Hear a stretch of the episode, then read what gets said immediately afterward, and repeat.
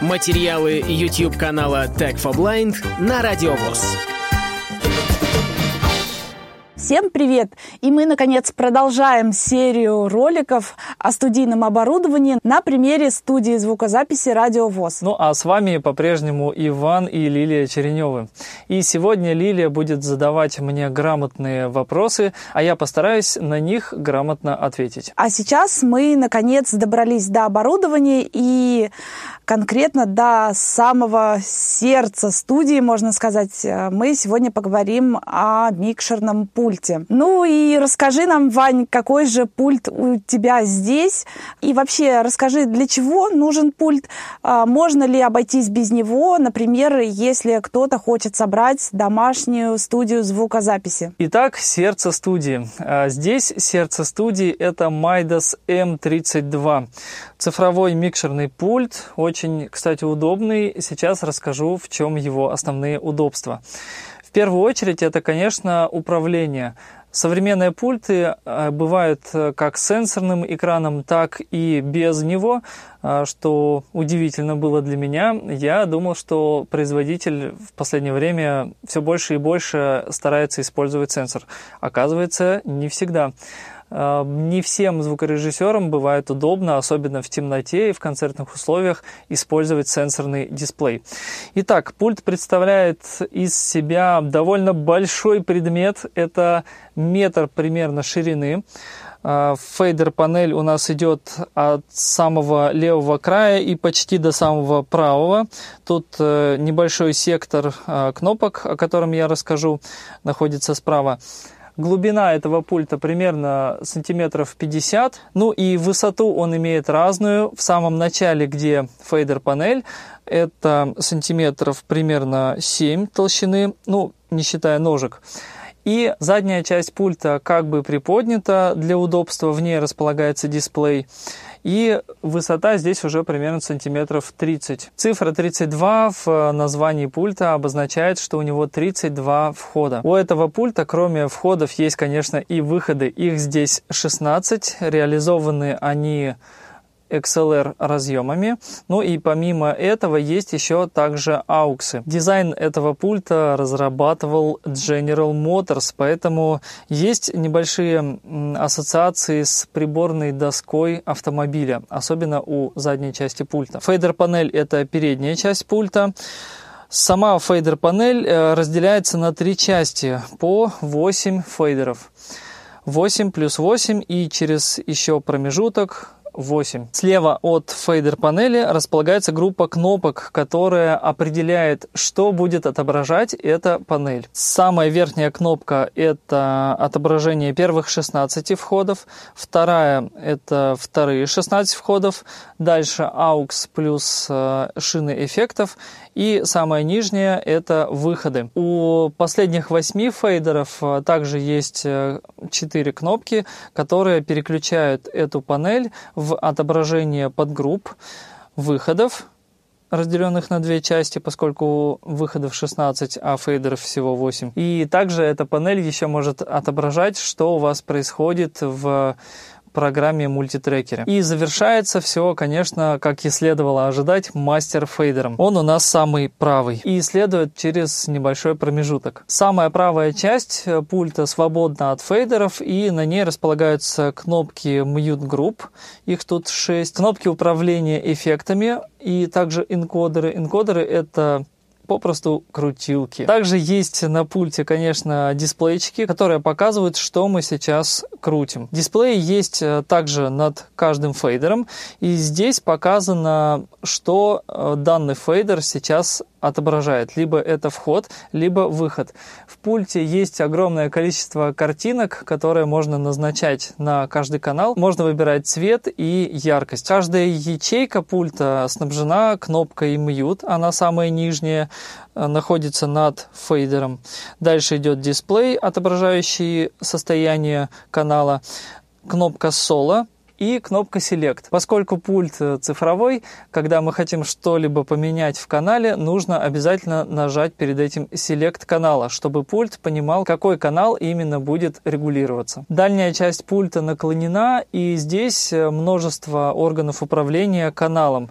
Тут можно отдельными кнопками включать-выключать фантомное питание, можно настраивать компрессию, есть ручка трэш-холда, есть ручка трэш-холда от э, гейта и также, конечно, low-cut. Есть э, секция эквалайзера, состоящий из трех ручек. Это громкость, частота и добротность. Справа от ручек сверху вниз находятся четыре кнопки.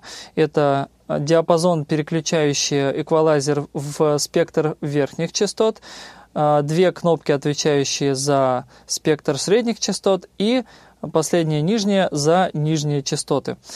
Под э, группой ручек э, располагается кнопка включения и выключения эквалайзера. Правее ручки панорамы USB разъем. Э, сюда мы можем вставлять USB флеш накопитель. Дисплей, под которым располагаются 6 поворотных энкодеров. Поворачиваются они со щелчками, и помимо всего на них можно нажимать. Тогда параметр, который мы крутим, обнуляется. Это очень удобно для нас. Правый сектор дальней части пульта выделен под управление мониторной секцией. Это аналоговая ручка управления мониторами, наушниками и TalkBack. Кроме того, справа от дисплея находится 8 кнопок. Это как бы разбитое на 8 частей меню пульта.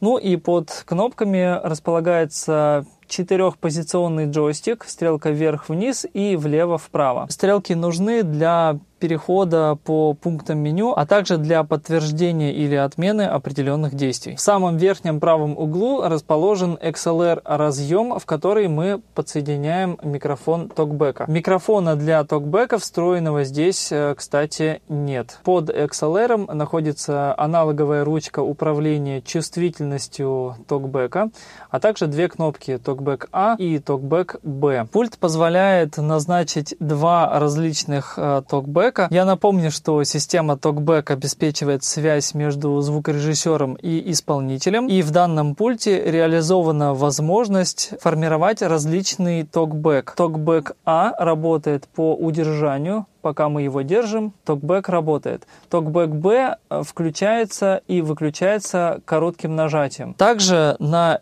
эти кнопки можно назначить различную картину э, или различный микс э, токбека. Например, вы хотите, чтобы по токбеку А вас слышал только ведущий, а по токбеку Б все остальные.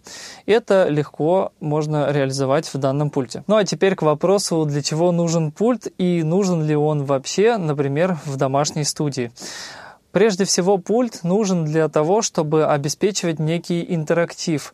Проще говоря, связывать несколько источников звука в один общий микс. И, кроме этого, назначать для каждого выхода свой собственный микс. Проще говоря, пульт обычно нужен для радиостудий, для студий звукозаписи, там, где много исполнителей, и каждый исполнитель хочет слышать а, определенную звуковую картину в своих наушниках. Если же у вас не ставится задача выстраивать для каждого исполнителя свою звуковую картину, то можно вполне обойтись звуковой картой.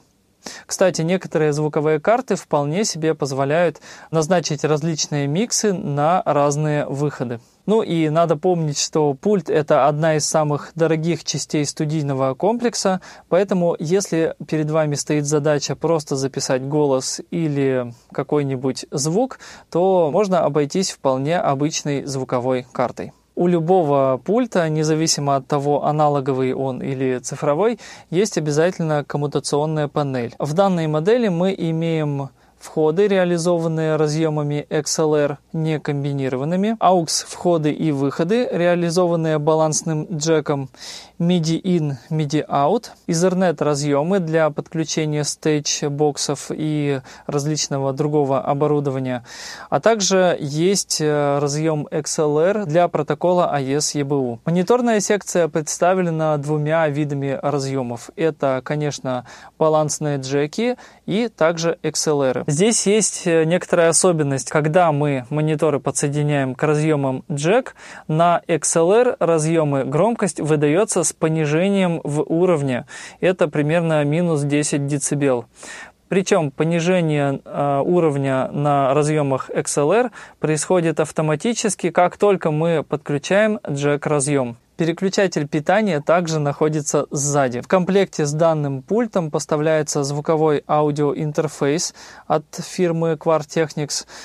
Работает он по USB и вставляется непосредственно в коммутационную панель пульта сзади. Разъемы для наушников расположены под передней нависающей частью пульта.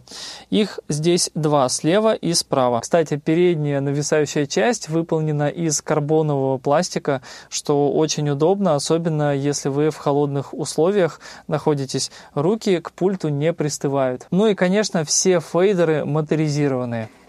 Ваня, а расскажи, пожалуйста, доступен ли этот пульт для незрячих, насколько ты ловко с ним управляешься, приходилось ли тебе обращаться за помощью к зрячим людям, и все ли ты можешь сделать сам, без помощи кого бы то ни было? Конечно, изначально, когда пульт только приезжает, а, придется обратиться к помощи зрячего человека.